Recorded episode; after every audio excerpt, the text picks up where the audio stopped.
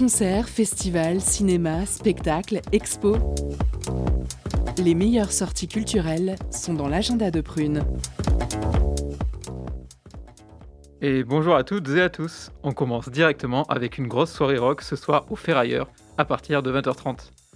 Au programme, le metalcore Deepscore qui se teinte de punk, de rap et de sample électro.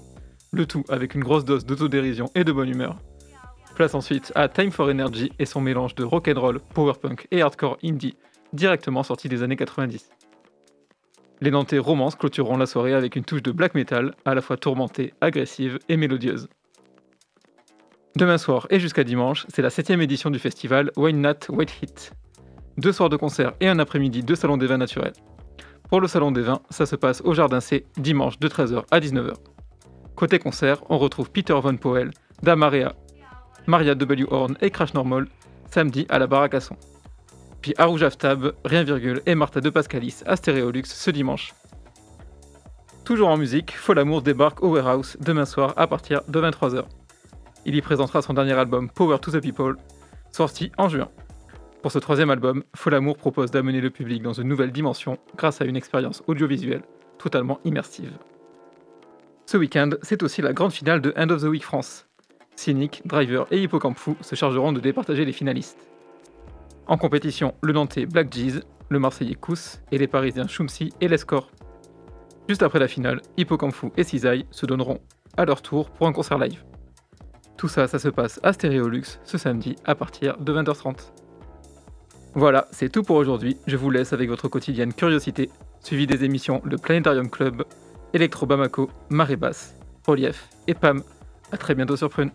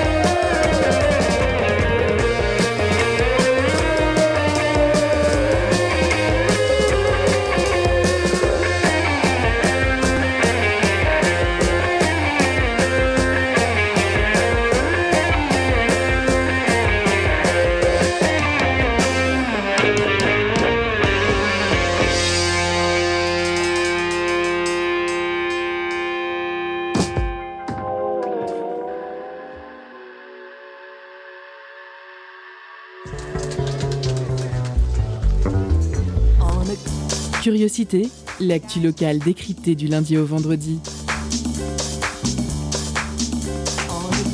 Pendant une heure, la rédaction de Prune écoute et questionne les acteurs du territoire. Curiosité, c'est sur Prune 92 FM de 18h à 19h. Et ça commence maintenant.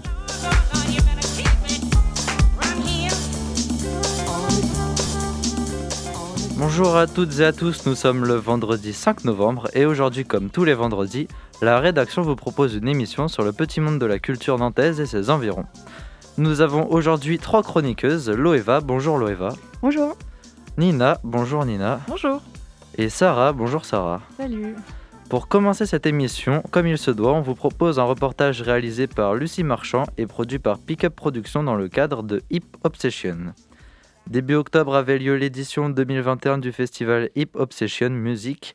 À l'occasion de cet événement incontournable de la scène hip-hop nantaise, les DJ producteurs et beatmakers Sami Fati et DJ One Up ont animé un atelier beatmaking sur le site de Transfert. Ce sont sept participants accompagnés par l'association médico-sociale et d'insertion L'étape qui ont pu découvrir le scratch, le beatmaking, le sample et produire un morceau de quelques minutes en un week-end.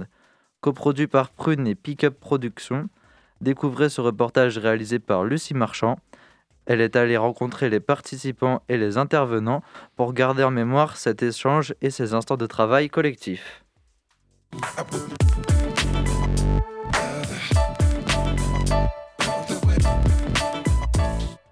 Découvrir le beatmaking, c'est ce qu'a proposé le festival Hip Obsession à 7 personnes de l'association L'Étape. Durant trois jours, chapeautés par les artistes DJ One Up et Sami Fati, les participants ont pu s'essayer au scratch, au sample, aux boucles, et le résultat de ces expérimentations est impressionnant. Dans le célèbre remorqueur posé au milieu du site de transfert, ils ont pu découvrir le lexique, l'univers du beatmaking, du sampling et des machines. À l'issue de ces trois sessions d'atelier beatmaking, la récompense est là. C'est la création d'un morceau collaboratif produit en seulement un week-end. Immersion dans cet atelier avec Sylvain, Christophe, DJ One Up, Nicolas, Alexandre, Ludovic, Danil, Franck, Guillaume, Raphaël, Sami Fati et Yann.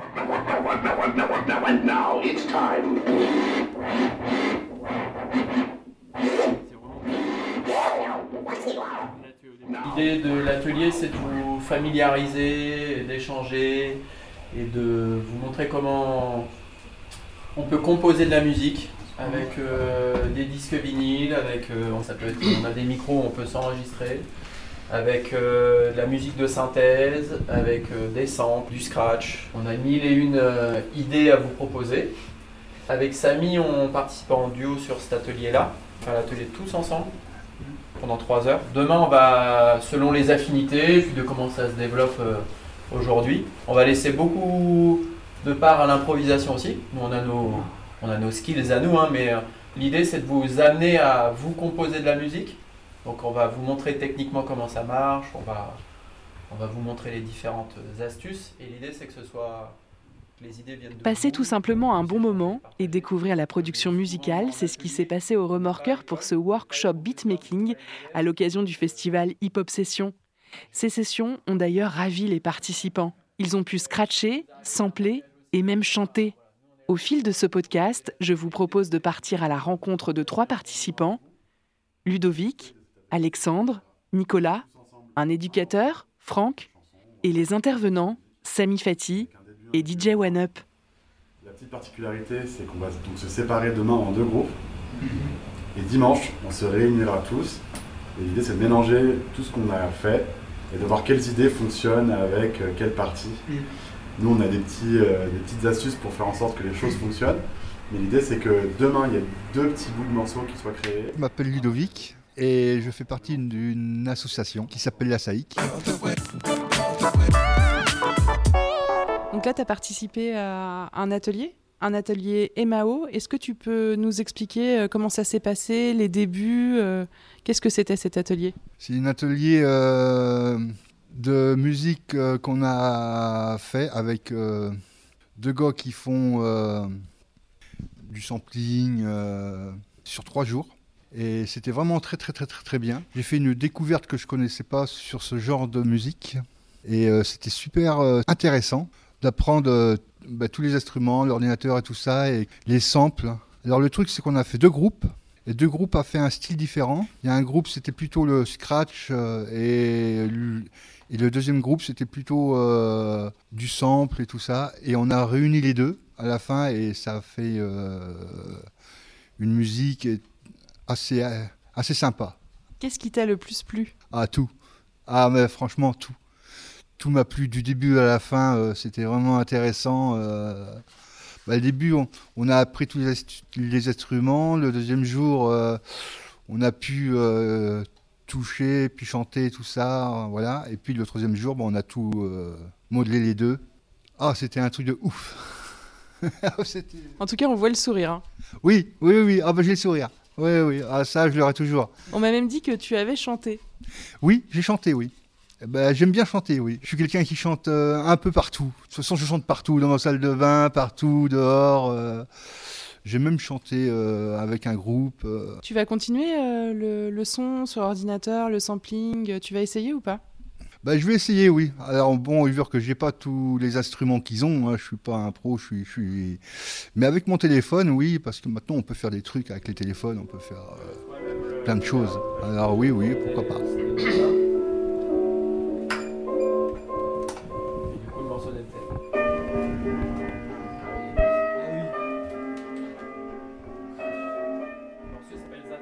Faire euh, un peu comprendre la démarche du sampling. Et moi, c'est clairement comme ça que j'ai euh, connu un peu plus de musique et de m'ouvrir encore plus à la musique et sa diversité. C'est que moi, je suis un fan de rap français, rap américain depuis que de 15 ans. J'étais un peu buté sur le fait d'écouter que ça. Et à un moment donné, bah, du coup, on évolue, on commence à comprendre comment les morceaux se sont développés et créés et composés. Toute la musique que j'ai écoutée entre mes 14-15 ans jusqu'à mes 20-21, je me suis rendu compte que cette musique était samplée. Du coup, j'ai fait machine arrière. Ça veut dire que j'ai écouté la musique des années 90, 2000. Il y a eu une période de ma vie, clairement pendant 10 ans, mon idée c'était de retrouver la musique originale qui avait servi à composer cette musique-là. Il y a des morceaux d'NTM hein, où c'est euh, le pianiste Chopin.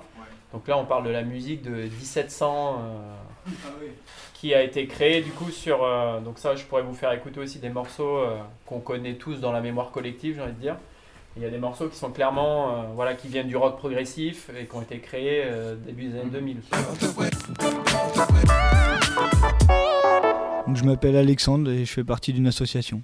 C'était génial parce que moi, vu que j'ai déjà fait des expériences euh, dans la musique, bah, ça m'a bien plu.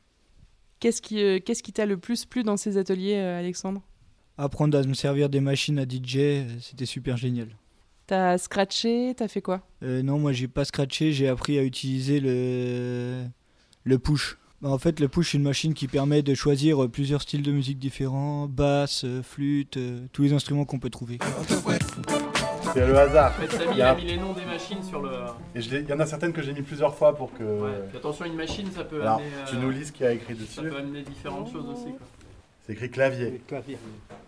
Donc les claviers, c'est celui-là là-bas. C'est le premier, c'est pas facile. C'est le début de, c'est le début de la création. Alors, je m'appelle Chami, je suis musicien électronique, euh, violoniste et beatmaker. Ouais, pas- Sur l'ordinateur, en fait, on peut aussi recaler les notes si elles sont pas parfaitement. Bah, je suis. Nico, plus connu sous le nom de l'artiste euh, DJ One Up, DJ et On peut beatmaker. recaler les petites cases de notes. Est-ce que vous pouvez nous raconter comment vous avez construit euh, ces ateliers pour le festival Hip Hop Session? En fait, c'est parti d'une demande euh, d'Alexandre de Pickup euh, Prod, qui nous a sollicité, euh, donc Nico et moi, pour réfléchir autour d'un projet de composition et de création musicale sur Hip Hop Session Musique. On s'est vu pour la première fois, je pense, en février ou mars. Il y avait cette envie du côté de Pickup de d'amener un groupe de participants vers la création musicale mais sans vraiment de contraintes. Donc on a pu vraiment imaginer les formats, euh, imaginer un déroulé d'atelier. Et c'était hyper appréciable de pouvoir bosser comme ça aussi, d'être vraiment à la genèse euh, de la réflexion de, cette session d'atelier. On s'est vu avec Nico euh, deux fois, que tous les deux, pour essayer de créer ce déroulé d'atelier. On a fait un point sur tout le matériel qu'on pouvait proposer aussi euh, aux participants de l'atelier. Et on s'était fait un peu une image euh, idéal de ce que pourrait être euh, le déroulé et la création. Et au final, en fait, j'ai l'impression qu'on a collé à à peu près à tout ce qu'on s'était imaginé. Il y a des choses qu'on n'a pas pu faire parce qu'on n'avait pas assez de temps et tout ça, mais le cheminement et le résultat sont, je pense, à la hauteur de, de ce qu'on espérait, et même peut-être au-delà, en fait. Ça a été euh, hyper enrichissant de les voir bosser comme ça pendant trois jours. Et... Les élèves ont dépassé les maîtres?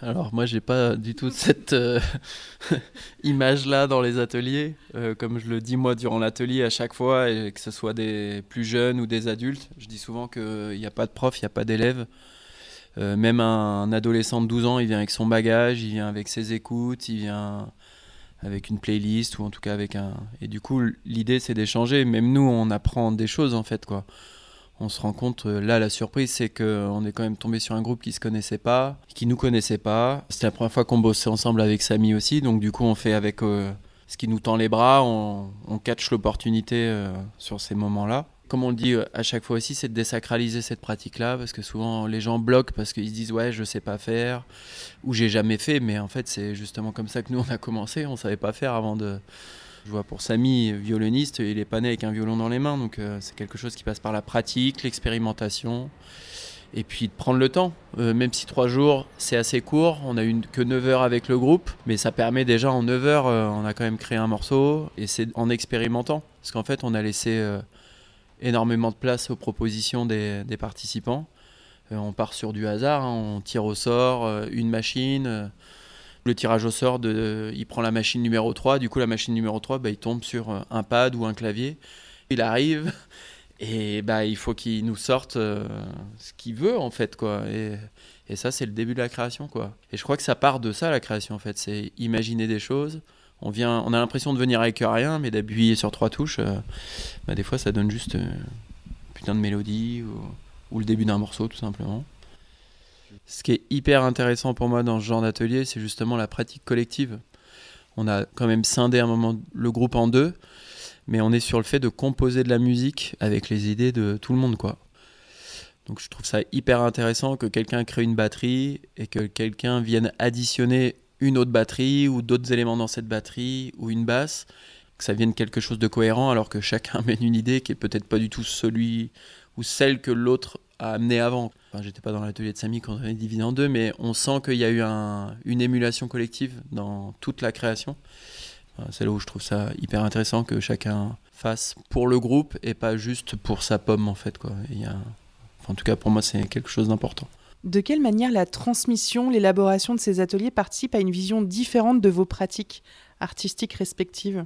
Est-ce que ça, ça les alimente L'échange peut-être? J'arrive plus à imaginer ma partie créative et ma, création sans ces échanges-là qui me sortent de mon quotidien et qui me sortent euh, de mon processus de création qui est euh, établi parce qu'avec le temps, tu as des réflexes, des automatismes. Confronter ma vision et ma façon de faire à des personnes qui sont souvent novices, ça me questionne aussi moi sur ma pratique. Enfin, les participants, ils, ont eu des idées que moi je n'aurais pas eu et au final, c'est hyper intéressant parce que peut-être que moi dans six mois, je vais digérer tout ça et je vais repartir sur une idée qui, qui découle de cette rencontre. Enfin, c'est ce que j'en garde dans mon processus créatif, ça vient plus tard en fait. Je fais beaucoup d'ateliers, que ce soit avec euh, des enfants ou des adultes ou des personnes âgées. Et chaque génération a aussi ses, ses façons de réfléchir. Et c'est ça qui est hyper, hyper intéressant et hyper enrichissant quand tu mènes des ateliers. Quoi.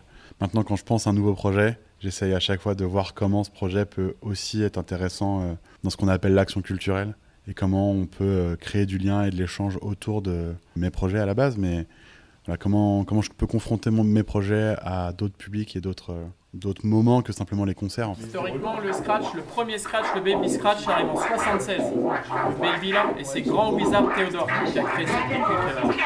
Je m'appelle Nicolas. Je suis pas hip-hop et c'est ce qui m'a attiré en fait. J'étais très curieux de, de, dire, de me familiariser, de connaître un petit peu le, le monde du hip-hop. Et euh, surtout, je suis, un, je suis un fan de musique, donc euh, je voulais explorer un truc que je connaissais pas. C'est ça qui m'a attiré en premier. Je suis pas déçu parce que euh, y a une, ambiance, il y a eu un échange, il y a une chaleur qui m'a fait complètement oublier, j'allais dire, mes a priori sur le style au départ. Donc ça a été, j'allais dire, non pas une révélation parce que, mais ça a été, ça a été un réel plaisir.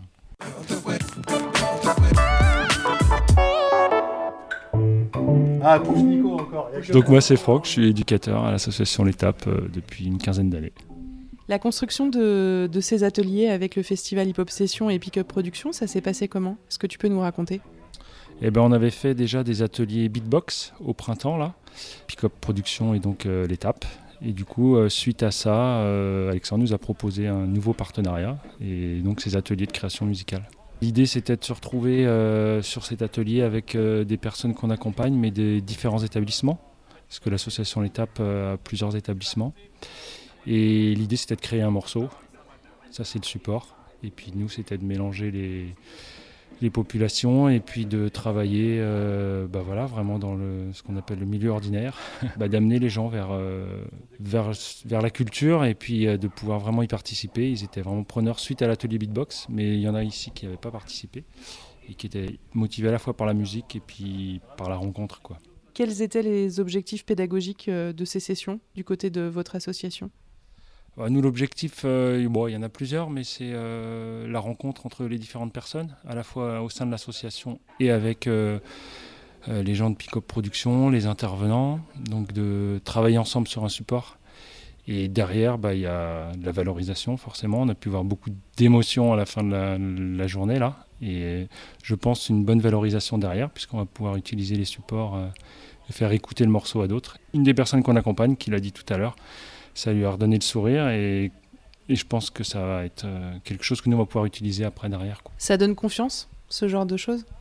Ah bah là, je pense que oui, ça donne confiance. Ça leur permet de faire un atelier euh, comme tout le monde en fait quoi. Derrière le morceau, personne va savoir qui l'a fait. Est-ce que c'est quelqu'un en situation de handicap ou pas euh, On sera bien capable de le dire. Et je pense que c'est ce qui ressort un peu de ces trois jours quoi. Mais moi, j'étais très impressionné de les voir travailler sur les machines, de capter les rythmes, d'avoir euh, un sens musical. C'est des gens qui sont venus sur l'atelier parce qu'ils ont une, appétence pour la musique. Mais j'ai été assez surpris de leur capacité. Ouais, je pense que j'aurais pas fait aussi bien. Et le sens du collectif aussi, il s'est vraiment ressenti. Ouais, ça, ça c'est. Euh, on parlait de confiance tout à l'heure. On a des gens qui qui sont pas forcément à l'aise en groupe, même en petit groupe. Et là, on a pu voir euh, au fil du temps des trois jours là, des gens qui sont mis à l'aise, qui ont fait tomber un peu les barrières euh, jusqu'à se permettre, ce qui n'a pas été simple, je pense. Hein. Quand je disais tout à l'heure, j'aurais pas fait aussi bien, de se mettre à écrire un texte, de chanter ou de faire de la musique devant tout le monde et qu'après tout le monde écoute et que tout le monde applaudit. Je pense que là, en termes de, de confiance en eux, ça va être, ça va être chouette. Quoi. Et ils ont été amenés aussi par Sami Fati et DJ One Up dans cette confiance euh, mutuelle. Est-ce que ça, tu l'as ressenti aussi? Ouais, ouais, là c'est chapeau aux intervenants parce que euh, effectivement, on a des gens qui ont des difficultés relationnelles, certains, et euh, ils ont réussi à les amener à se dépasser, à dépasser ça, et à, ouais, à se montrer devant les autres sur, euh, sur un atelier qui n'était pas évident. Hein.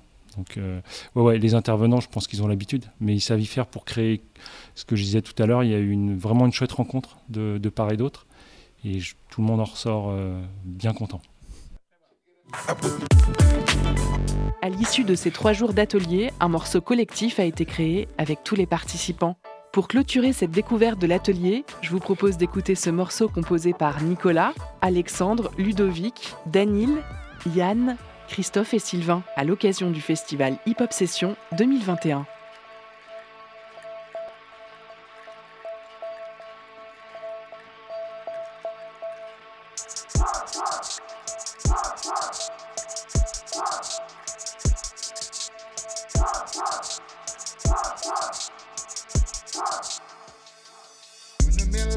Oh.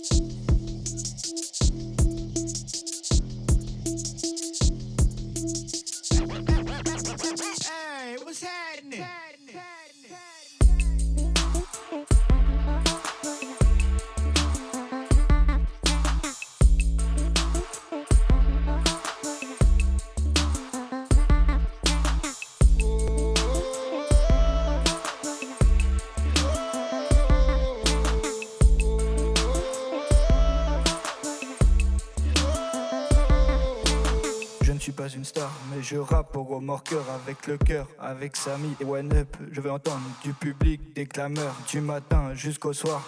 À Hip Hop j'ai découvert le beatmaking avec attention et merci à vous, Pick Up Production.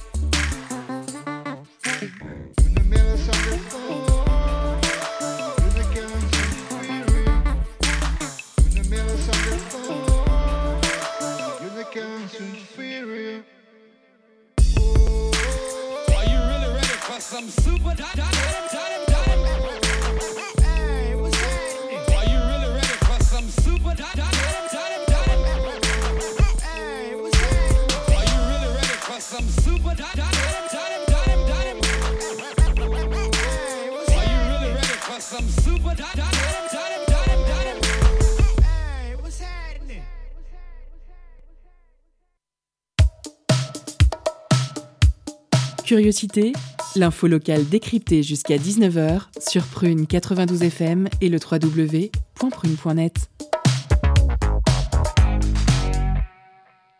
Merci d'avoir suivi avec nous ce reportage réalisé par Lucie Marchand et produit par Pickup Productions. Nous allons sans plus tarder écouter de l'électro avec le morceau Mirror Horizontally. Fuck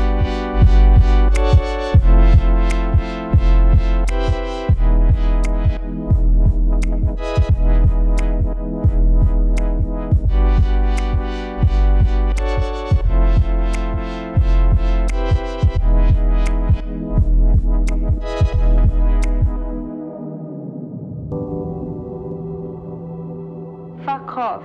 The other.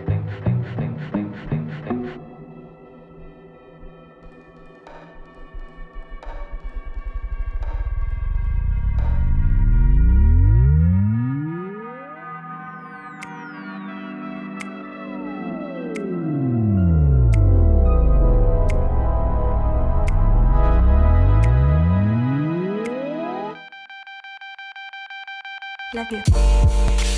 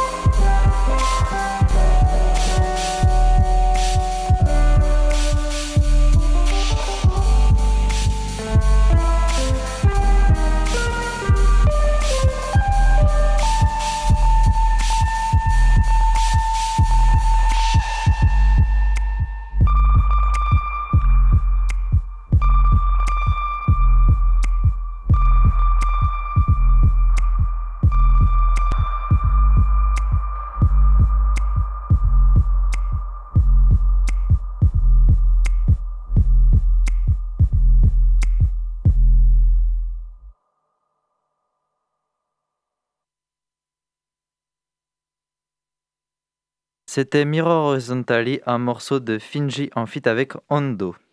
L'UNESCO a créé la journée internationale contre la violence et le harcèlement scolaire, y compris le cyberharcèlement, notamment à l'initiative de la France premier jeudi de cette année. Hier donc, à cette occasion, Loeva nous partage son témoignage. Étonnante, perspicace, amusante, actuelle, les chroniques de curiosité.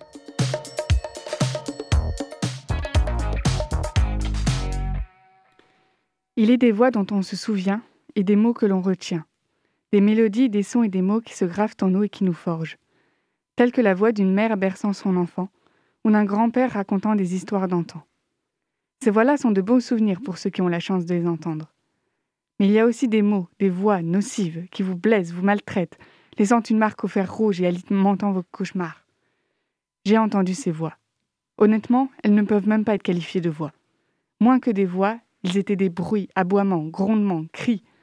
Des bruits qui vous mettent en alerte, des grondements qui vous glacent le sang, des cris qui vous fichent quand ils sont poussés.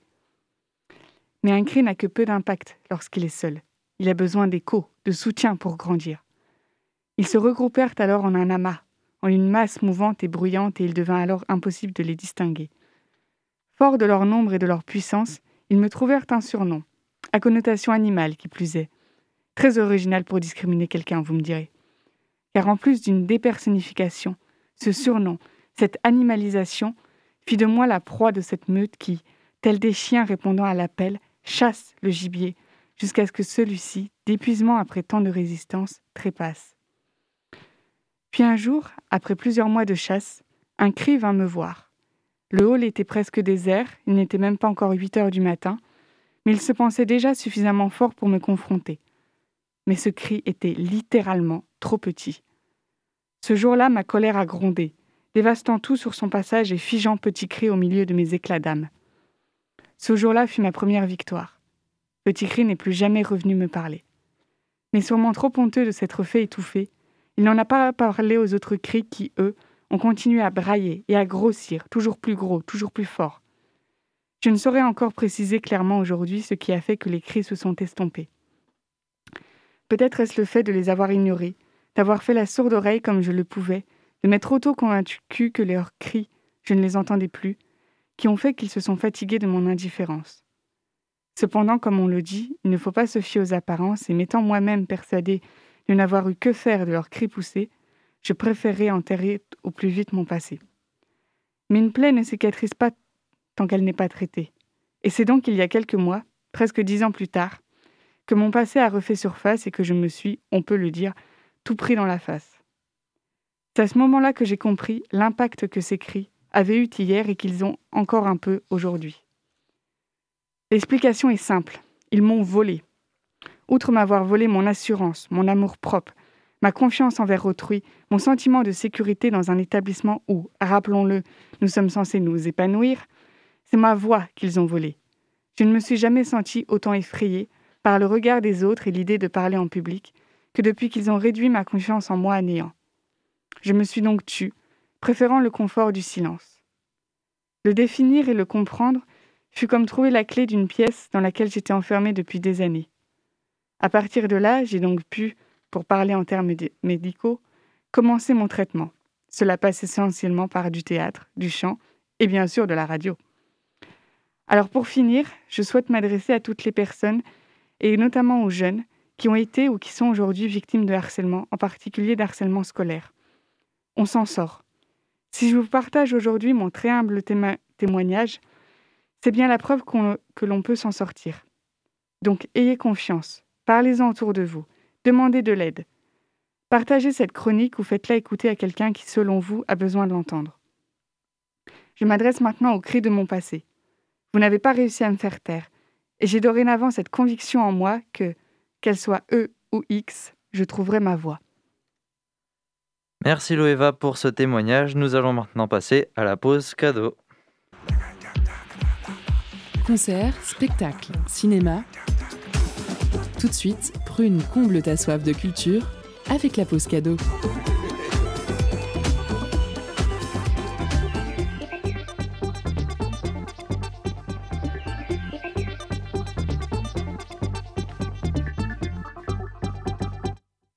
Ce soir, Prune vous fait gagner des places pour le concert d'Altingun le 12 novembre à 21h au VIP de Saint-Nazaire. Le sextet turco-néerlandais réinvente son folk psychédélique pour leur troisième disque. On retrouve un solide mélange entre musique traditionnelle turque, pop urbaine et rock psyché. Et ils seront accompagnés de la soul de J-Silk en première partie. Alors pour gagner vos places, envoyez folk en message direct sur l'Instagram de Prune et soyez les plus rapides.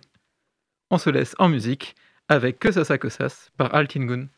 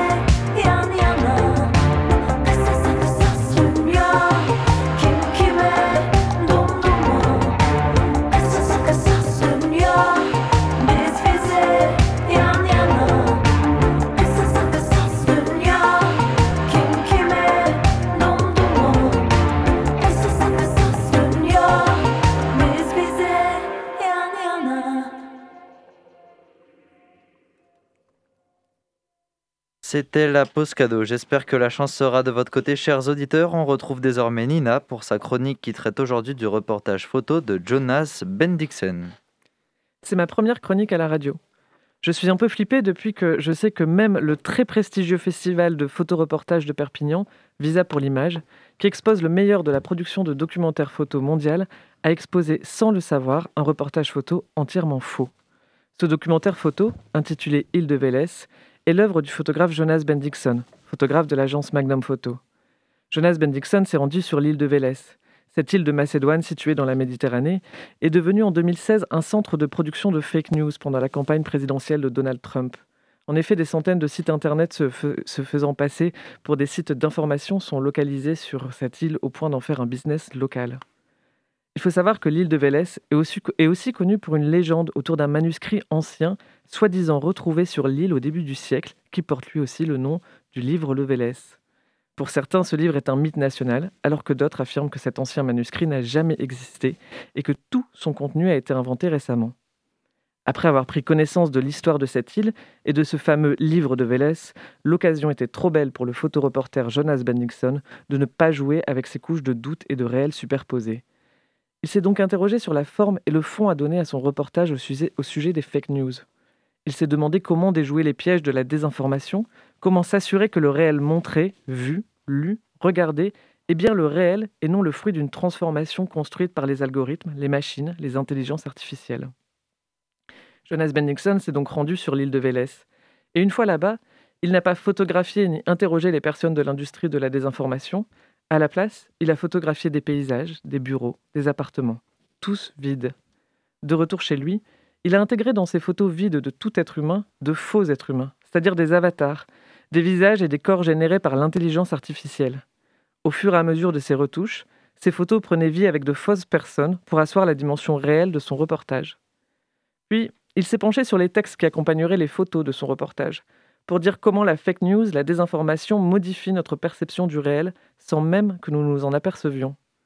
Alors plutôt que d'écrire ces textes, il a choisi, choisi d'entraîner une machine, une intelligence artificielle qu'il a nourrie de références, d'articles, de dossiers, de citations percutantes sur le sujet et du fameux livre de Vélez. Ainsi, tous les textes de son reportage ne sont pas le fruit de sa réflexion, mais celle de l'intelligence artificielle, qui au demeurant a très bien fait son travail puisque personne ne s'est aperçu de la supercherie. Il a ainsi orchestré un vrai documentaire avec un semblant de réel fabriqué par les machines, un vrai reportage qui ne contient que du faux. Derrière sa démarche, Jonas Bendixson voulait voir jusqu'où la profession pouvait être vulnérable face à la désinformation. Son livre est sorti au printemps 2021, il a été applaudi et s'est bien vendu. Son photoreportage a été programmé en septembre 2021 au prestigieux festival de photos documentaires de Perpignan, Visa pour l'image. Le photographe pensait que ses pairs découvriraient la supercherie, mais celle-ci continuait de se propager et de nombreux magazines le sollicitaient pour acheter son reportage. Il s'est alors demandé comment semer le doute sur son propre photoreportage pour que la vérité soit découverte. Il a alors acheté un faux profil Facebook pour 40 dollars avec lequel il s'est infiltré dans la profession des photoreporters pour alerter la communauté que le reportage de Jonas Bendixson était en partie faux. Mais la profession s'est empressée de défendre le photographe et son travail. Ce n'est que fin septembre que Jonas Bendixson a révélé la supercherie lors d'une longue interview avec l'agence Magnum Photo, dont je tiens la source de ce que je vous raconte. Depuis cette histoire, je me suis interrogé pour savoir si je n'allais pas moi-même diffuser malgré moi de fausses informations dans mes chroniques. En effet, comment déceler le vrai du faux? Sommes-nous assez vigilants à chaque fois que nous regardons, que nous lisons, que nous écoutons, que nous nous informons? Alors, je prends le parti pour les prochaines chroniques de ne vous parler que de non-événements, de nouvelles de l'intérieur, de raconter des témoignages de première main, des histoires ordinaires, des histoires de gens, des histoires de nous tous. C'était la chronique de Nina qui est venue semer le doute dans notre confiance en l'information. Tout de suite, Alexis va interviewer Bulle Solvay, une autrice nantaise qui a écrit son premier roman cette année. Focus sur une initiative, un événement, un engagement. C'est le zoom de la rédaction.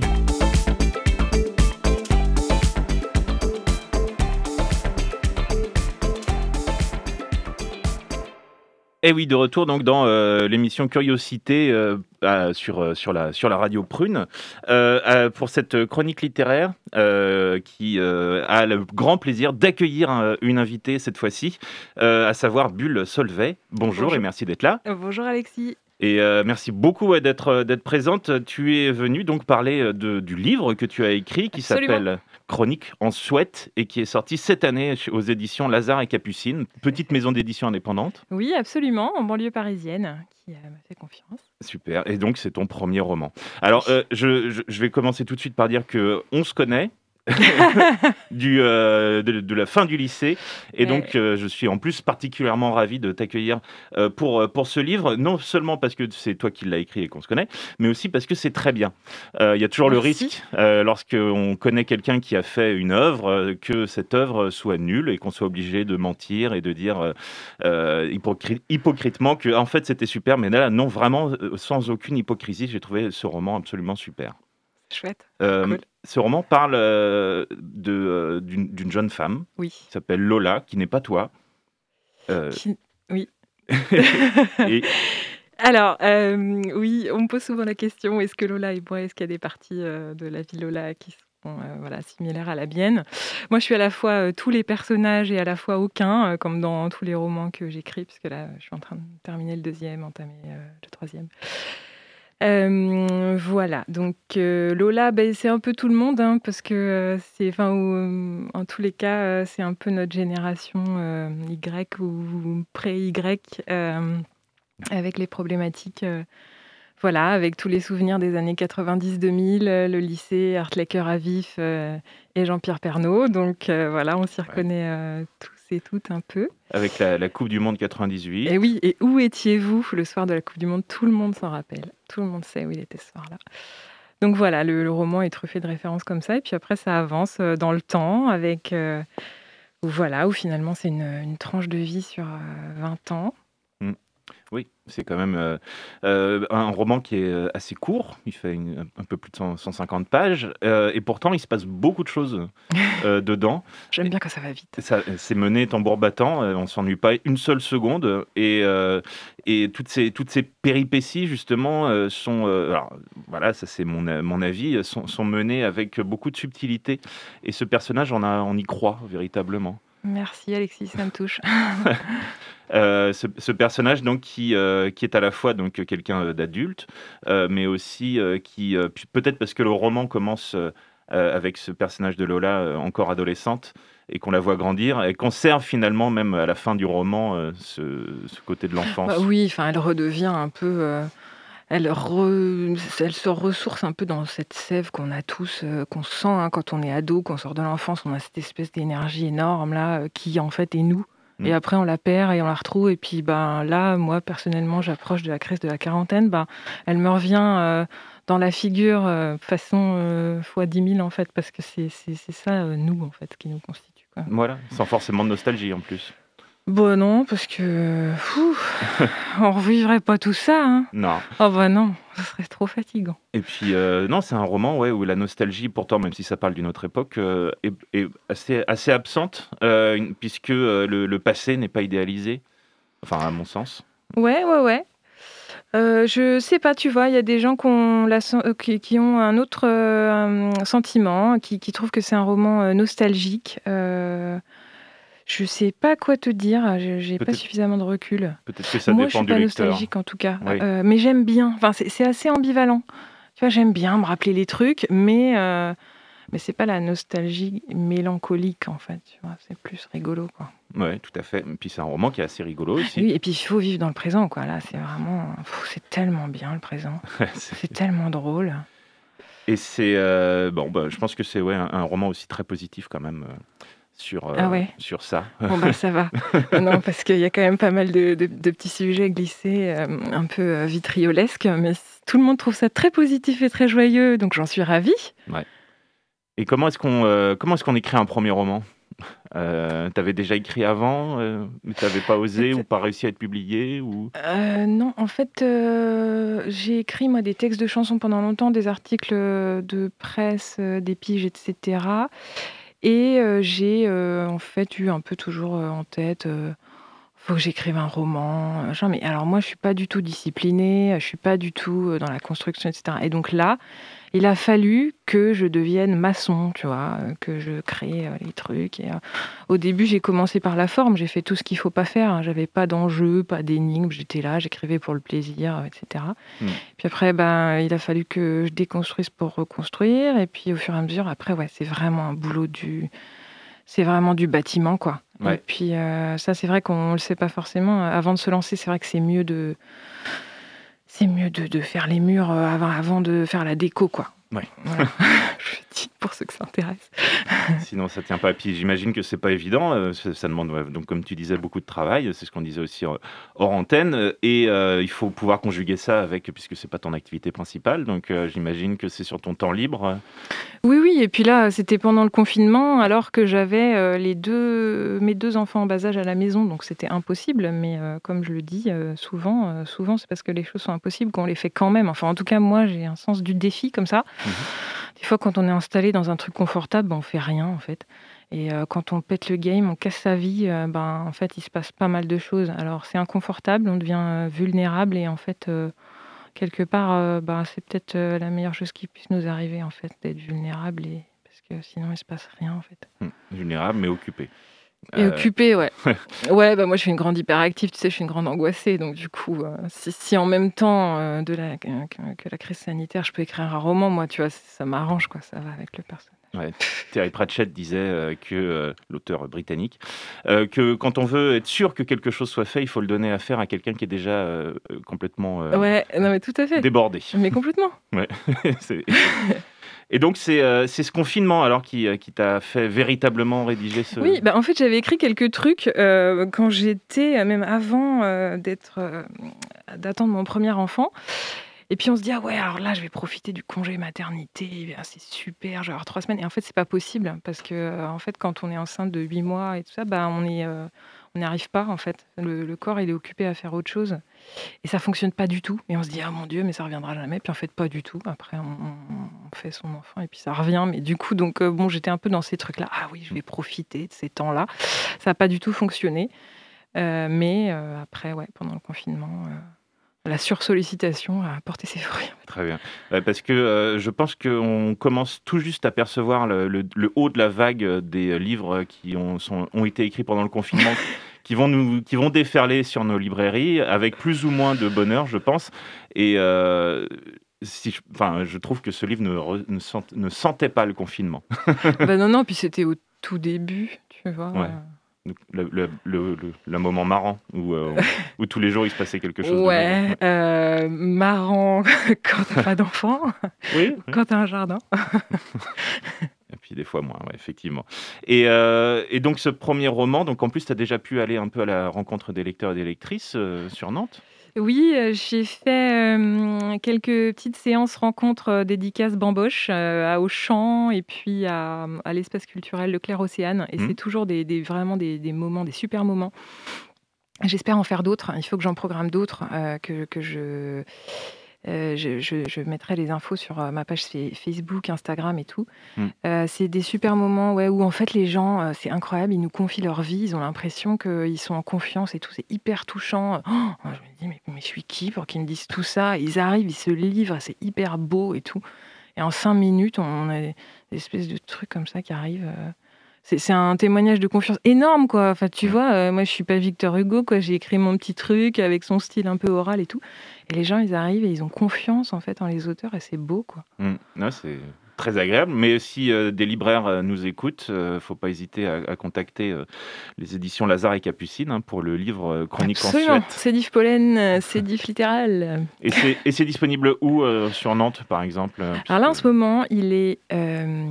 je sais qu'il est chez Coiffard, chez Vent d'Ouest, chez Durance. Ouais.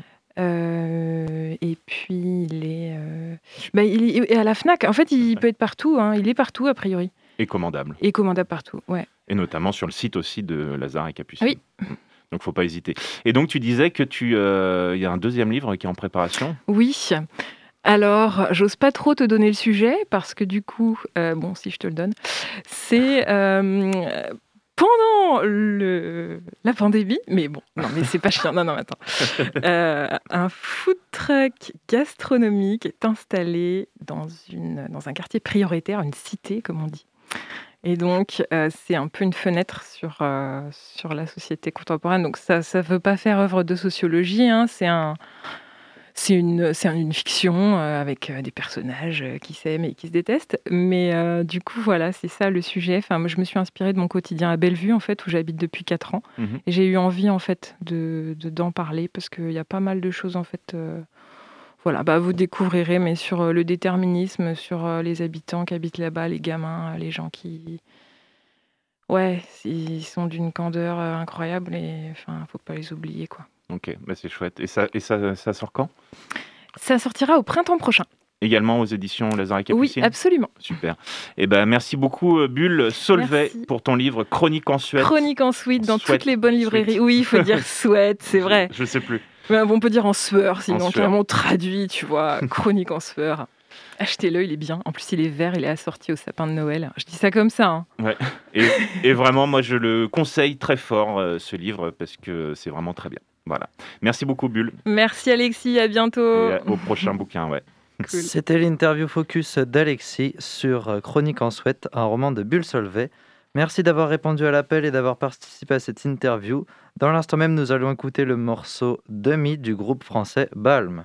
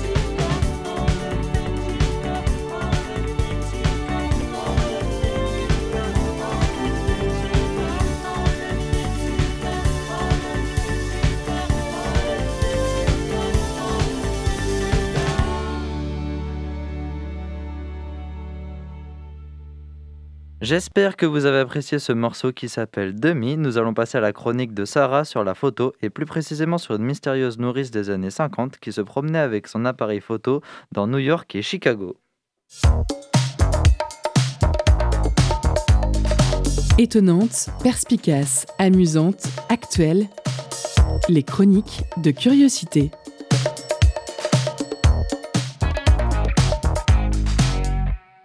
Alors, ma première chronique va vous parler de photographie argentique, qui révèle bien des choses et qui, avec ce grain, touche une certaine nostalgie de l'image. Lundi, je suis allée voir l'exposition de Viviane Meyer au musée du Luxembourg à Paris, qui se déroule du 15 septembre 2021 au 16 janvier 2022. L'expo commence par ses autoportraits. C'était une femme assez grande, aux cheveux courts, un petit nez, un regard statique qui ne souriait jamais. Je trouve ça intéressant de commencer par les autoportraits ça nous donne directement le ressenti de la photographe à l'intérieur de ces images. On a l'impression de la connaître un peu mieux. Elle et son style, un manteau souvent long, son regard à travers les miroirs, les vitrines, les miroirs des vitrines, ou même son ombre, sa grande silhouette noire de gris qu'elle photographie dans les rues en se baladant, à croire qu'elle parlait à elle-même en se photographiant. Elle est née en 1926 à New York d'une mère française et d'un père d'origine austro-hongroise, après le décès de son père, elle retourne avec sa mère dans les Hautes-Alpes, dont celle-ci est originaire, et y passe une partie de son enfance avant de retourner à New York et à commencer son travail photographique. Elle et son ami le Rolleiflex, un appareil photographique au moyen format donnant des images au format carré, ce qui révèle une ambiance plus condensée aux images et des, et des scènes de vie plus intimistes. Elle se balade avec lui surtout de jour, mais aussi un peu pendant les nuits. Ce qui l'intéresse le plus, c'est le monde, les gens, leur façon d'attendre, de marcher, de parler, d'observer une action sur le trottoir d'en face, ceux qui roupillent sur un banc et les personnes qui lisent le journal. D'ailleurs, le journal revient beaucoup avec Viviane Meyer.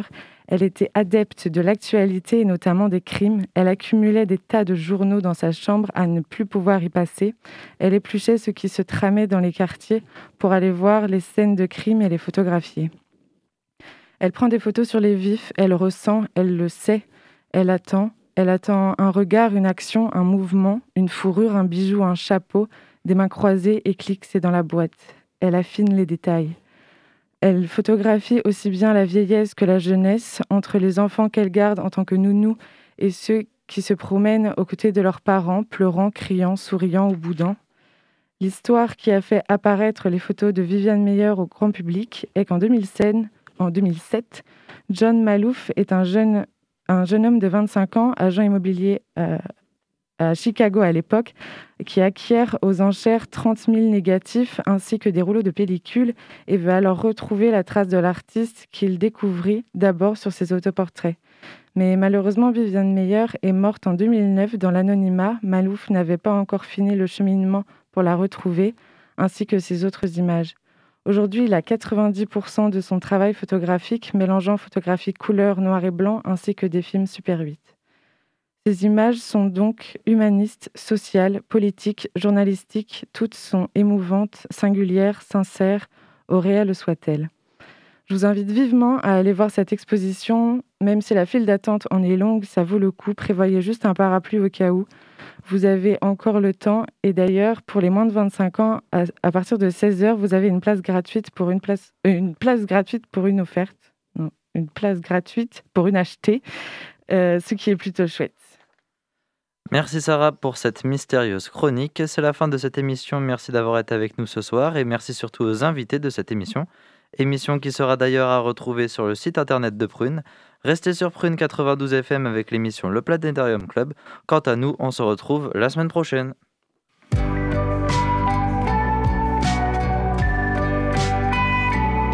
Pour écouter ou réécouter Curiosité, rendez-vous sur le www.prune.net.